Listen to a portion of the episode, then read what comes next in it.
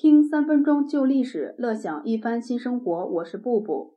齐襄公朱尔，他从小就跟自己的妹妹好上了。可是无奈，自己的妹妹作为上一任国君的女儿，肯定是要嫁到别的君王那里去做夫人的。齐襄公的妹妹文姜就嫁到了隔壁的一个小国家，给鲁桓公做了夫人，还生了儿子。儿子就是鲁桓公的继承人，是后来比较贤能的鲁庄公。齐襄公朱尔他自己也有很多老婆，其中有一个姓连的女子，没有受过什么宠，也就没有孩子。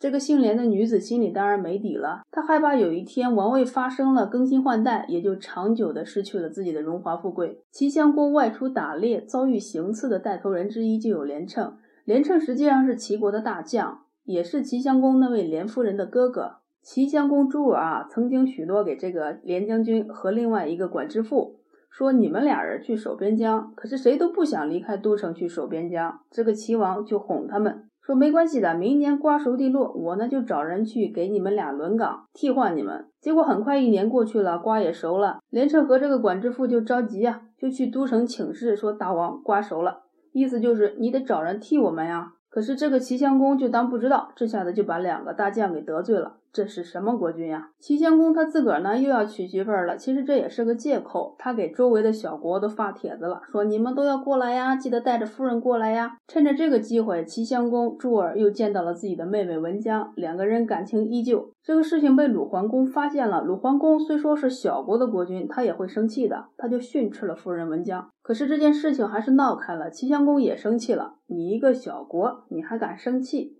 齐襄公就找个理由带着鲁桓公出去狩猎，趁着自己醉酒也有胆量，就安排身边的一个护卫叫彭生，说你把他给干掉。齐襄公后来是酒醒了，可是鲁桓公人也被搞死了。鲁国虽说是小国，可是呢，几乎人人都会读书啊，文官武官都不乐意了，说我们的国君怎么地也是在你们国家出事儿的，我们要讨个说法。按礼数来讲，齐襄公得道歉呀，说我的护卫保护的不好。让你们的大王从车子上掉下来，一不小心给摔死了，也总得找个方式来表示一下歉意吧。于是齐襄公朱儿又把给自己卖命的那个护卫彭生给杀了。就这样，文姜的儿子鲁庄公就意外的丧父，小小年纪也做了王。